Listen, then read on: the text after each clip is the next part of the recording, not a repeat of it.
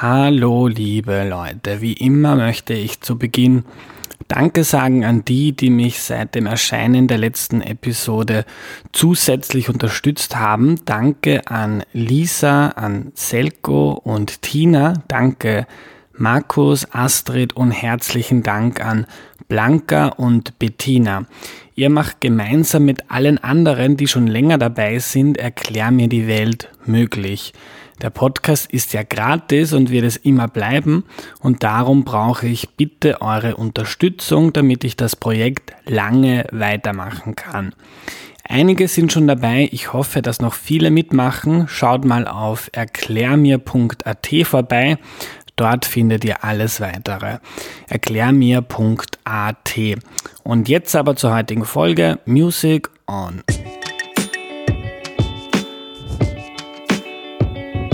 Hallo, ich bin der Andreas und das ist Erklär mir die Welt, der Podcast, mit dem du die Welt jede Woche ein bisschen besser verstehen sollst.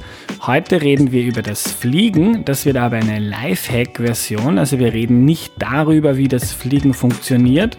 Da habe ich schon eine extra Folge geplant mit einem Piloten oder einer Pilotin. Heute soll es darum gehen, wie man klug und billig fliegt und ob man das mit seinem Gewissen vereinbaren kann. Zu Gast ist Rüdiger Landgraf. Hallo. Hallo. Rüdiger, bevor wir starten, stelle ich doch bitte kurz vor.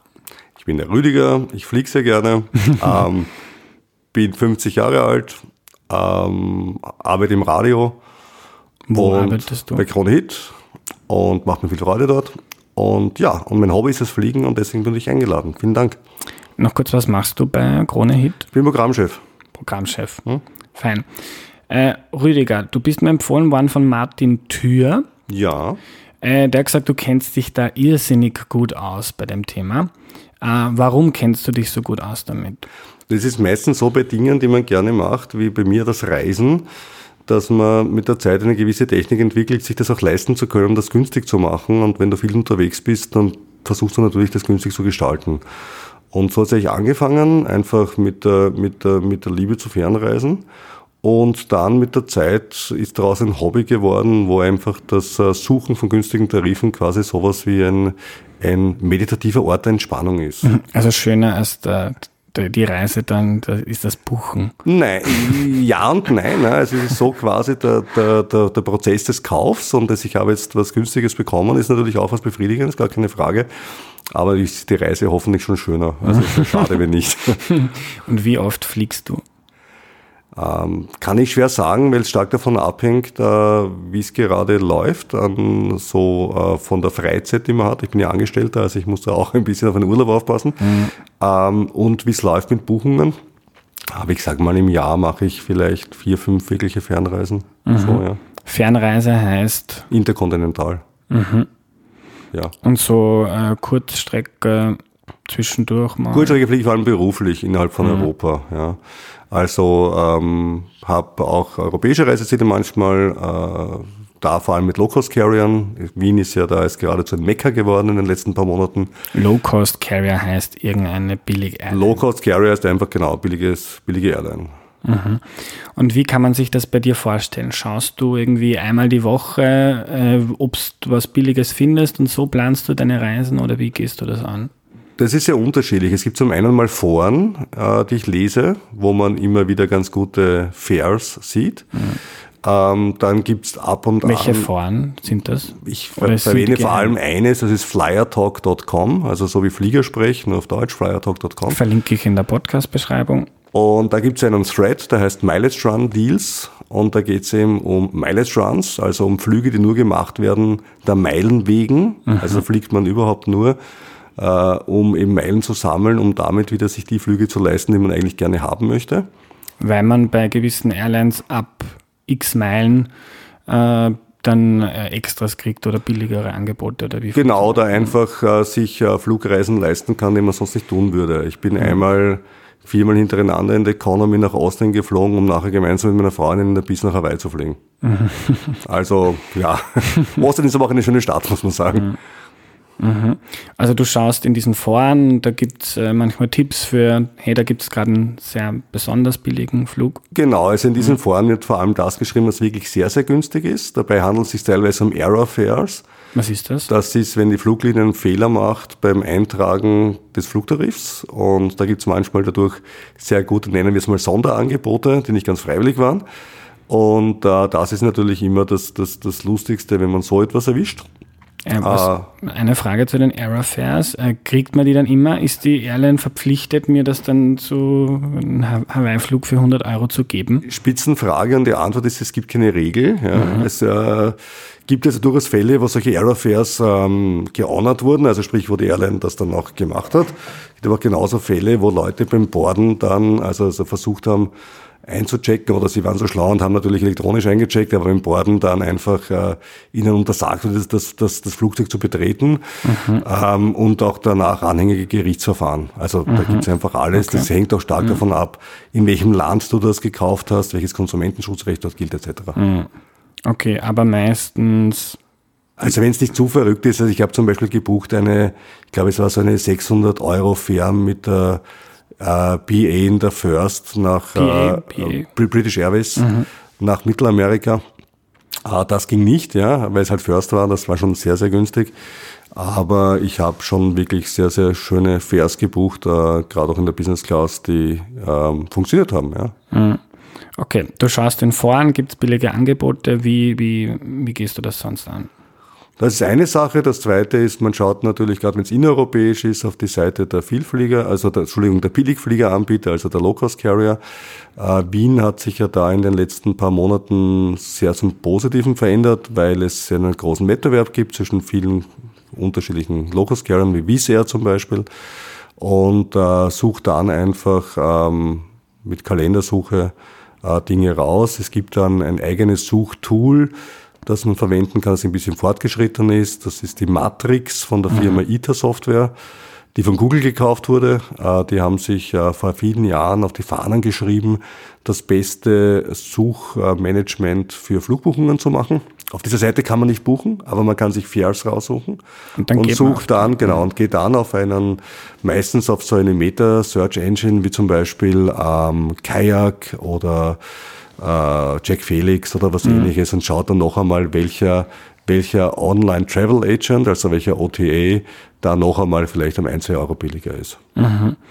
Und wenn du jetzt direkt zum Beispiel bei EasyJet oder Ryanair schaust, warum schaust du nicht gleich auf einer Suchmaschine wie Jack Felix, wo du alles verglichen kriegst? Ähm, teilweise ist es so, dass die Fares nicht, äh, es werden nicht alle Fares auf allen äh, Plattformen veröffentlicht. Mhm. Äh, es gibt zum Beispiel oft Angebote, äh, gerade, was weiß ich, ein schönes Beispiel, äh, Angebote von Qatar Airlines zum Beispiel in der Business Class werden oft nur auf Qatar Airlines veröffentlicht und nicht auf äh, nicht in den globalen Distributionssystemen, den sogenannten mhm. GDS. Das sind so Dinge wie Amadeus, Sabre oder Worldspan, auf die wiederum diese Online-Reisebüros zugreifen, mhm. werden dort nicht veröffentlicht, sind ergo dort auch nicht auffindbar. Und da musst du leider dann trotzdem zur Airline selber gehen. Ja, also es gibt keine fixe Regel, was am besten ist. Man muss es einfach ausprobieren im Einzelfall. Mhm. Ähm, Okay, du schaust in voran, du schaust äh, auf bei, bei Low-Cost-Carriern, also bei Billigfliegern. Genau. Das Wichtigste ist, dass man eben zeitlich flexibel ist, dass einem auch egal ist, von wo man wegfliegt und wo man hinfliegt und in welche Airline man fliegt. Und wenn man diesen Dingen flexibel ist, ist dann meistens der Preis auch flexibel, nämlich nach unten. Mhm. Aber na, du wohnst in Wien. Das heißt, äh, so flexibel bist du aber auch. Da fährt man schon mal mit dem Auto nach Basel, um mit EasyJet von dort nach Tel Aviv zu kommen, um eine Fähre auszunutzen, die die LOT veröffentlicht hat, die von Tel Aviv über Warschau nach Chicago geht.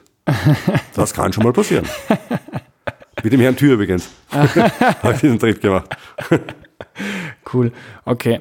Ähm, hast du sonst Tipps für meine Hörerinnen und Hörer? Äh, Gibt es ja ganz viel, das man immer wieder hört. Äh, buch nie auf einem iPhone oder einem. Das Mac. stimmt tatsächlich. Ja, mhm. bei Flug, ich habe es bei Flugtickets nicht so festgestellt. Mhm. Äh, bei Hotels ist es extrem. Ja, also ich bin wirklich neben meiner Freundin gesessen und ich hatte mein äh, Powerbook, also mein, wie sagt man, mein MacBook Pro eigentlich, nennt man es heutzutage und sie hatte ihr Android-Handy aus China und sie hat mich pro Hotelsieg um drei Euro geschlagen.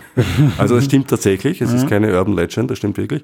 Bei Flugpreisen ist es mir noch nie aufgefallen, muss ich ganz ehrlich sagen. Äh, ich suche meistens auf Windows-Rechnern, aber es liegt einfach daran, dass ich größtenteils Windows-Rechner habe. Mhm. Ähm, was, was, was sind so ein paar Grundtricks? Also ein Grundtrick ist, dass äh, es oft Sinn macht, woanders hinzufliegen, als man eigentlich möchte, mit einer Zwischenlandung. Also ein Bekannter von mir war zum Beispiel vor kurzem in den USA und brauchte dringend einen Rückflug nach Wien und wollte mit der Auer nach Wien fliegen. Der Flug mit der Auer nach Wien hätte gekostet One-Way ungefähr 900 Euro. Wenn er allerdings ein Ticket bucht von New York über Wien nach Belgrad, kostet das Ticket nur mehr 650 Euro und er kann sein Gepäck bis Wien checken, weil die Auer Short Check unterstützt. Das heißt, ich kann mein Gepäck auch zu einer Zwischenlandung checken und dort mhm. rausbekommen und spart sich auf die Art Geld. Also das ist immer eine Möglichkeit. Wenn ich Flüge habe, die in sehr kurzer Zeit gehen, Tour Retour, ich muss zum Beispiel für einen Tag nach Brüssel, kann passieren, ne? Dann macht es durchaus Sinn, sich zu überlegen, kann ich einen Flug buchen, der an dem Tag, wo ich nach Brüssel will, hingeht und vielleicht zwei Wochen später zurückgeht? Und einen Flug, der an dem Abend, wo ich von Brüssel nach Wien fliege, von Brüssel nach Wien geht? Und vielleicht knapp vor dem anderen Rückflug wieder rausgeht, dann kann ich mir vielleicht um weniger Geld einen Tagesflug nach Brüssel und ein Wochenende danach organisieren, mhm. als ich eigentlich für den Same-Day-Return gezahlt hätte. Mhm. Fluglinien gehen ja so vor, sie versuchen immer mit ihren Preismodellen rauszufinden, was will der User eigentlich. Muss der an dem Tag fliegen? Ja, Ryanair ist da ein Experte darin, äh, das auszunutzen. Und Ryanair sagt schlicht und einfach, okay, wenn der bereit ist, 300 Euro zu zahlen, dann will der offensichtlich an dem Tag fliegen und ist ziemlich preiselastisch. Oh, dann gehen 350 Euro auch. Mhm. Aber wenn er nur 30 Euro bereit ist zu zahlen, dann wird er keine 50 Euro zahlen. Ja. Mhm. Und das ist so ein bisschen der Punkt. Also man muss äh, flexibel sein mit den Zeiten. Es kommt auch darauf an, wann man bucht. Auch da gibt's keine fixe äh, Sache. Das äh, Yield Management von Airlines ist ein, eine Wissenschaft. Yield Management heißt, sie versuchen Yield, zu optimieren. Genau, du hast, du, du, du, hast im Prinzip ein, ein beschränktes Inventar und versuchst es erlösmaximiert zu verkaufen. Das ist ja so. Mhm. Ne? Du hast eine 180 Sitze in deiner Boeing 737 und versuchst jetzt dir zu überlegen, wie du das möglichst gut vermarktest. Früher war es so, dass alle Tickets gleich viel gekostet haben. Dann hatte Howard Hughes, glaube ich, was von der TWA die Idee, sich zu überlegen, wie kann man das optimieren. TWA ist eine Airline? Das oder? war eine Airline, die Trans mhm. World Airlines. Eine ganz berühmte Airline ist dann, mhm. ist dann pleite gegangen. Äh, und die haben begonnen damals, äh, sich zu überlegen, okay, wie ist das mit Leuten, die sagen, ich muss an einem Tag fliegen? Wie ist das mit Leuten, die flexibler sind? Wie ist es mit Leuten, die länger vorbuchen? Zu welchem Zeitpunkt ist welche Preiselastizität? Jemand, der heute vielleicht schon für Ostern nächstes Jahr vorbucht, könnte ein Zeichen sein, dass der wirklich zu Ostern fliegen möchte. Hm? Mhm. Äh, vielleicht ist es dann eher teurer und so weiter. Ja? Aber es gibt äh, dazu Abhandlungen äh, mhm. wissenschaftlicher Natur, wie es um extrem viel Geld geht, das zu optimieren. Mhm. Ja. Das heißt auch im, zu sagen, möglichst früh buchen kann, kann auch äh, ins Gegenteil verkehren. Absolut richtig, ja. Mhm. ja. Die Regel ist, es gibt keine Regel. Mhm. Und wie ist das mit, es gibt ja auch so Buch immer an einem Dienstag oder, oder so, gibt es sowas? Ja, gibt, gibt viele dieser Dinge, das mag ab und an auch stimmen, ja. Aber wenn es ab und an ähm, stimmt, dann. Aber äh, du kannst ja bei, den, bei ganz vielen ähm, Seiten Price Alert setzen und sagen, okay, ich möchte gerne eine E-Mail bekommen oder eine, eine Pop-up-Nachricht oder was immer, wenn dieser Preis unter eine gewisse Grenze fällt. Und man lernt eigentlich am meisten, wenn man, wenn man Price Alert setzt und schaut, wie sich das, wie sich das äh, verhält. Es gibt eine eigene Webseite, die man gegen Kosten abonnieren kann. Die habe ich, die heißt Expert Flyer. Äh, da kannst Expert. du Expert Flyer, mhm. ja, ist ein kostenpflichtiger Service, kostet ungefähr 100 Dollar im Jahr. Und da kannst du das machen, zum Beispiel bei der Verfügbarkeit von Prämientickets oder aber auch bei, bei normalen Airfares und sagen, okay, ich will sofort, wenn was verfügbar ist in dem Bereich, will ich bitte eine, eine Nachricht haben. Und das erspart dir einfach viel Zeit, weil du nicht dauernd selber suchen musst. Mhm. Äh, was ich noch äh, öfter gehört habe, ist äh, immer privat surfen. Also in den Browser gehen und keinen Verlauf mitnehmen. Bringt das was? Habe ich noch nie ausprobiert, mhm. ja. Gut möglich, ja. Also kann sicherlich aus den, aus den Cookies, die gesetzt sind etc. und aus dem Verlauf einiges rauslesen, mhm. was, was, was interessant sein kann. Ich werde auch immer geretargetet brutalst mit, äh, mit Flugwerbung. Also offensichtlich passiert das. Also warum dann nicht auch bei der Preisbildung? Ja? Mhm. Da durchaus auch eine Rolle spielen. Ähm, ja, muss man ausprobieren. Guter Tipp. Hast du auch was davon? Ähm, du hast jetzt manches von dem, was du sagst, ist relativ zeitaufwendig. Also in Voranschauen und flexibel sein und immer wieder checken. Ähm, was jetzt so unterm Strich, was können sich Leute mitnehmen, die äh, keinen so großen Spaß dran haben, da jetzt äh, irgendwie Angebote zu finden. Was sind so die wichtigsten Sachen für den Otto-Normalverbraucher, der gerne einen günstigen Flug hätte? Ja, ich höre oft, ich höre oft gefragt, ob ich für Leute buchen kann. Und dadurch kenne ich die, mhm. die Frage, ja. Und die meisten Leute kommen zu mir und sagen, ich würde wahnsinnig gerne am so und so vielten von A nach B fliegen und wenn es mit der Maschine ging in der Früh, wäre es auch noch super. Mhm. Da brauchst du dann einfach Glück. Ja, also wenn du dich in so vielen äh, Parametern bereits festlegst, dann ist der Preis vermutlich das, was du nicht so gut bestimmen kannst. Äh, Flexibilität ist wichtig. Ein Trick, der wirklich gut funktioniert, ist sich zu überlegen, gerade wenn man in einem Hub wohnt, also sprich in einem äh, Ort, wo eine Fluglinie beheimatet ist, wie die Austrian in Wien, ähm, macht es oft Sinn, sich zu überlegen, wenn ich zurückfliege nach Wien, One-Way, buche ich ein Ticket weiter zu einer anderen Stadt, weil die Airlines ja das quasi als für den Konsumenten schlechter sehen, weil mhm. wir haben auch schon eine Zwischenlandung, da muss durch die Sicherheitskontrolle gehen nochmal und zweimal Startlandung für die Ohren auch nicht schön. Äh, deswegen geben sie das billiger her, obwohl sie dir eigentlich mehr Produkt verkaufen. Ja. Und aus diesem Effekt kann man, kann man gut leben. Typischerweise bei Economy-Tickets äh, interkontinental ist meistens eine Samstag-Sonntag-Regel drin oder zumindest vier Tage am Zielort-Regel. Aber das siehst du dann eh relativ Was rasch. ist eine vier Tage am Zielort-Regel? Na, dass du, dass du nicht früher als nach vier Tagen zurückfliegen darfst. Mhm. Samstag-Sonntag-Regel heißt, du darfst nicht früher als am Sonntag nach der, äh, nachdem du den Hinflug angetreten hast, zurückfliegen. Und äh, wenn du also einen kürzeren Aufenthalt hast, das gibt's ja manchmal, macht es mhm. oft Sinn, zwei Flüge zu verschränken.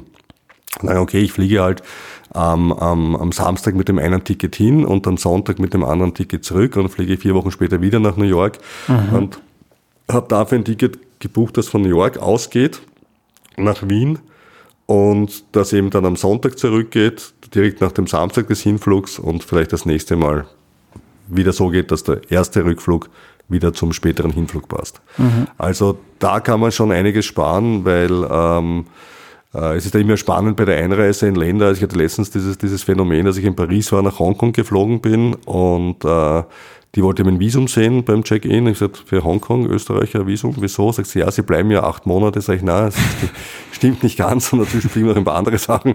Also, da macht es immer Sinn, auch alle Tickets ausgedruckt mitzuhaben, sonst gibt es unter Umständen mhm. Probleme beim Check-in. Mhm. Ja, du hast auch davon gesprochen, dass du manchmal Business fliegst oder ja. First. Kannst du uns was darüber erzählen? Ich habe ich bin in meinem Leben noch nie Business geflogen. Ich kenne das nur, der Vorhang geht irgendwie zu und die vorne kriegen früher Essen. Naja, wenn der Vorhang zugeht, dann ist es ja eh schlecht, weil dann bist du in einer Maschine mit nur einem Gang geflogen, also mhm. in einer Boeing 737 da macht die Business nicht wirklich Sinn. Ja, also da hast du halt dann in der Mitte den kleines T-Shirt und bekommst irgendwas zu essen. Das ist, da sitzt in der Economy in der Notausgangsreihe bequemer als in der Bis. Also das, das kannst du mhm. vergessen. Nein, Spaß macht das bei, Internet, bei interkontinentalen Flügen, wo du die großen Maschinen hast, wo du wirklich äh, Live-Flat-Sitze hast, also das kannst du einen Sitz in ein Bett umwandeln. Ähm, unterschiedlich gut, je nach, je, je nach Fluglinie. Aber mittlerweile ist Flachschlafen schon ein ziemlicher Standard in der Business mhm. Class. Mhm. Der First Class ist dann der Service halt auch noch, auch noch entsprechend besser. Und es ist einfach angenehmer, in der Bis oder in der First zu fliegen. Ich könnte es mir auch nicht leisten zum normalen Tarif und mein, mein Ehrgeiz ist quasi, Business Class zu fliegen zum Economy-Tarif. Wenn ich das hinbekomme, dann bin ich zufrieden. Und das machst du mit deinen üblichen Tricks, also du suchst einfach möglichst billigen Flug? Genau, also das, das gelingt eigentlich nur dann, wenn du wirklich flexibel bist bei der Wahl deines Reiseziels. Ja und nicht sagst, ich würde gern nächsten Juli nach Südafrika fliegen, aber wenn zum Beispiel äh, die Austrian gerade eine, eine, aus irgendeinem Grund eine Fähre veröffentlicht hat, die in Sofia anfängt, über Wien und Frankfurt nach Johannesburg führt, die Tour-Retour in der Business Class 850 Euro kostet, dann nimmst du das natürlich gerne entgegen und fliegst halt zuerst noch mit der Auer nach Sofia und am Schluss wieder mit der Auer zurück von Sofia nach Wien. Das heißt, du zahlst nochmal vielleicht 140 Euro auf für so ein Ticket Wien, Sofia, Wien und äh, fliegst damit einfach dann um einen Tausender in der Bis nach Johannesburg. Schaust dir vorher noch Sofia an und das geht ja auch ganz gut. Mhm. Ein anderer Punkt, der mich interessieren würde, es gibt ja auf den Flughäfen immer diese sogenannte Senators Lounge, also mhm. wo man irgendwie ganz... Verschiedene Lounge, genau, ja. Oder, ja. Also ich war einmal in seiner drin, weil mich ein Freund mitgenommen hat und das war großartig, sehr, äh, ganz viel Essen, was mich immer happy macht. Du hast im Vorfeld gesagt, äh, du hast auch irgendwie Tricks, wie man da günstig reinkommt. Ja, also wie, wie komme ich in eine Lounge rein? Und äh, es gibt ja zwei Arten von Loungen und Flughäfen. Es gibt Loungen, die von Airlines oder äh, betrieben werden oder mit den Airlines Verträge haben. Und es gibt die Loungen, die Contractor Lounges sind, wie zum Beispiel Priority Pass. Mhm. Uh, Priority Pass Lounge kommt man rein, indem man sich einen Priority Pass kauft. Der ist bei einer Amex Platinum Karte zum Beispiel mit dabei. Oder die günstigste Art, in ein paar Loungen reinzukommen, ist die Diners Karte. Es gibt Diners Karten mit verschiedenen Ausprägungen. Ein Freund von mir, die Wein und Co. Diners Karte, ist anscheinend günstiger. Mhm. Bin ja nicht so ein Experte mit dem, auf dem Gebiet. Ich persönlich mache das eher mehr über die Vielfliegerprogramme wo du eben versuchst, da möglichst viele Statusmeilen zu sammeln, um eben einen gewissen Status zu erlangen, der dann ermöglicht, in Launchen zu gehen. Ähm, dabei ist wichtig zu sagen, du hast gesagt, äh, Senator Lounge in Wien ist natürlich richtig, aber es gibt auch viele andere Möglichkeiten, in diese Lounge zu kommen, ohne Senator zu sein. Senator Nämlich wird man, wenn man zum Beispiel 100.000 Meilen im Jahr fliegt bei mhm. äh, im Jahr fliegt bei der Lufthansa Group oder bei der Star Alliance generell. Mhm. Star Alliance ist eines von drei globalen äh, Bündnissen von Fluggesellschaften. Da gibt's äh, Star Alliance, One World und SkyTeam. Und Star Alliance ist in Wien das Wichtigste, weil halt die Austrian und die Lufthansa mhm. dabei sind, die die meisten Flugbewegungen hier haben. Mhm. Und ähm, du kommst in, das, in die Senator Lounge rein, wenn du Senator bist und selbst wenn du nur ein Economy-Ticket hast, äh, darfst du dann in diese Lounge reingehen. Ähm, du kommst allerdings auch rein mit jeder anderen Star Alliance Goldkarte. Das heißt, es gibt keinen logischen Grund zu sagen, ich muss jetzt bei der Lufthansa sammeln. Es gibt andere Airlines auch, zum Beispiel die Aegean ist die Ägäische Airline, die mhm. ist eine private Flugfirma, die ist immer wieder ausgezeichnet worden als beste lokale Fluggesellschaft mhm. Europas. Und da gibt es ein Programm, äh, wo du mit deutlich weniger Meilen auch schon Goldstatus bekommst und du kannst dann mit einem Ticket eines Star Alliance Flugs, zum Beispiel einem Auerflug und einer Goldkarte von Aegean genauso reinmarschieren in die Senator Lounge, wie wenn du eine Senatorkarte hättest. Mhm. Also die Wahl des richtigen Vielfliegerprogramms ist, ist sehr, sehr entscheidend. Ein Freund von mir zum Beispiel, dem war das ein großes Anliegen, der hat jetzt im Sommer innerhalb von sechs Wochen hat er sich die Goldkarte bei Aegean erflogen und kann jetzt, wenn er beruflich ähm, mit der Austrian in Europa rumfliegt, in alle Loungen reingehen. Mhm. Ähm, was ganz viele meiner Hörerinnen und Hörer beschäftigt hat, ist, äh, warum Fliegen so billig ist.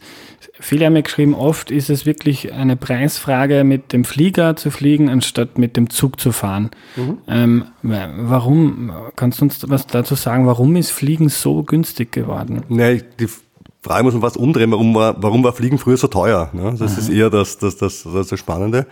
Ich bin ja doch noch in einer Zeit aufgewachsen, wo man gesagt hat, wenn man um 4000 Schilling, das sind ungefähr nach heutigem Geld 400 Euro, ähm, nach, äh, nach Barcelona fliegen kann, dann war das schon ein super Deal. kann man sich heute nicht mehr so richtig vorstellen. Ne? Ähm, ich glaube, es gab früher einfach sehr, sehr wenig Wettbewerb. Es waren vor allem staatliche Firmen, die das gemacht haben. Die waren halt nicht wahnsinnig effizient. Äh, mir stand auch nicht im Vordergrund, dass, dass, dass, dass, dass weite Bevölkerungsgruppen fliegen sollen, sondern es war eher eine elitäre Sache. Ne? Wir sahen schon, wie Flugzeuge inszeniert sind in Filmen der 60er und 70er Jahre. Das Wort Jetset, ja. Erklär mal heute jemanden, der mit Ryanair fliegt, dass er zum Jetset gehört. Ne? Rein, rein, rein vom, vom Wort her würde er es natürlich. Ne? Und äh, ich glaube, dass die Flugpreise heute ja äh, nicht wirklich gering sind im Sinne von, dass die Airlines alle Verluste machen. Die leben ja zum Teil sehr gut im Moment. Also jetzt im Moment wird es schwieriger, weil das Kerosin schon im Jahresvergleich leicht steigt. Aber im Prinzip machen die meisten der, der, der Low-Cost-Carrier im Moment gute Gewinne. Ähm, das heißt, sie haben offensichtlich ein Geschäftsmodell, wie sie diese Flugpreise hinbekommen. Man darf aber nicht den Fehler machen zu glauben, dass jetzt, wenn jetzt Ryanair oder wer auch immer oder Austrian ein Ticket um 49 Euro nach Berlin verkauft, dass der durchschnittliche Erlös 49 äh, Euro pro Sitz ist, weil dann würden sie nicht kostendeckend mhm. fliegen. Sondern der Trick ist eben durch ein sehr, sehr aggressives Yield Management äh, Preise von Sitzen extrem stark zu äh, steigern, zu senken und so weiter und hier sehr, sehr dynamisch zu sein. Und äh, ich glaube, äh, vieles von dem, was wir sehen an günstigen Flugtickets äh, und Promotions, ist eben auch von Leuten mitfinanziert, die im Flugzeug neben dir sitzen und halt das Dreifache gezahlt haben. Die wenigsten, weil sie es nicht besser wissen, ich glaube, jeder kann heute schon gut suchen, sondern manche, weil sie wirklich kurzfristig diesen Flug genauso gebraucht haben, wie sie ihn gebucht haben. Mhm. Zum Schluss möchte ich noch zu einem anderen Aspekt kommen. Ich werde eine eigene Folge noch aufnehmen, ein anderes Mal zum Thema äh, Nachhaltigkeit und Fliegen, wie man vielleicht auch politisch, regulatorisch damit umgeht und wie man als klimabewusster Mensch individuell damit umgeht mit dem Thema Fliegen, weil es eben sehr viel CO2 äh, in die Atmosphäre haut.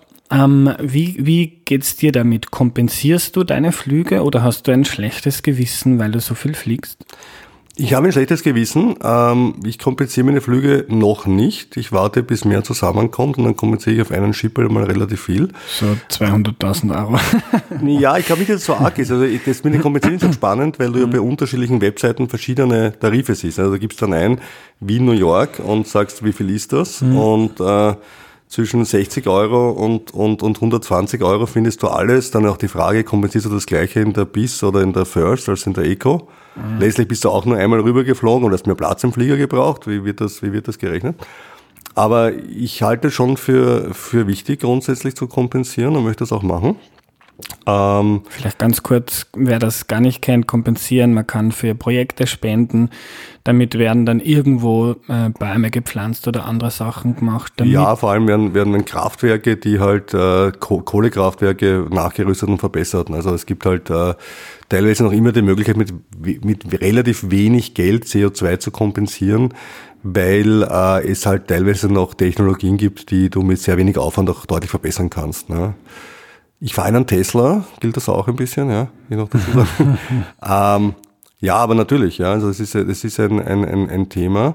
Und es würde auch die Flugpreise erhöhen, allerdings nicht um den Faktor, wie man sich vorstellt. Ne? Also es ist jetzt nicht so, dass man sagt, man, die Flieger jetzt den CO2 richtig zahlen würden, könntest du Wien-Berlin nicht mehr um 40 Euro fliegen, nein, da würdest du es halt um 45 Euro fliegen mhm. um 50. Ja, also die, der, der, dann kommt noch ein Punkt dazu, den ich immer sehr, sehr spannend finde. Ähm, interessanterweise stellt man die Frage niemals an Benutzer anderer öffentlicher Verkehrsmittel. Ja, also, man, also Kreuzfahrtschiffe sind jetzt kein öffentliches Verkehrsmittel, denen sagt man es auch, aber die sind ja kein mhm. Verkehrsmittel in dem Sinn. Aber man stellt die Frage relativ selten, wenn jemand äh, mit, einem, mit einem Zug mit Dieselantrieb unterwegs ist, wenn jemand ins Taxi steigt, äh, wenn jemand in Uber fährt, ähm, ist auch kein öffentliches Verkehrsmittel, wie mhm. wir alle wissen rechtlich. Ähm, aber man stellt die Frage dort weniger. Ne? Beim Flugzeug stellt man sie schon, ist auch okay, aber man sollte sie bei anderen Bereichen auch stellen.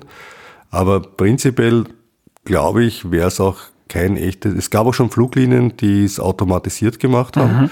die gesagt haben, deine, deine, deine CO2-Kompensation ist automatisch dabei, hat sich aber nicht durchgesetzt, also offensichtlich wollten es nicht alle zahlen.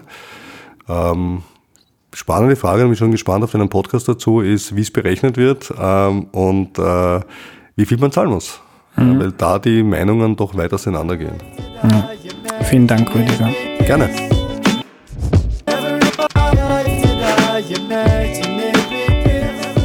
Wir lernen also, wer möglichst billig fliegen möchte, muss auch möglichst flexibel sein.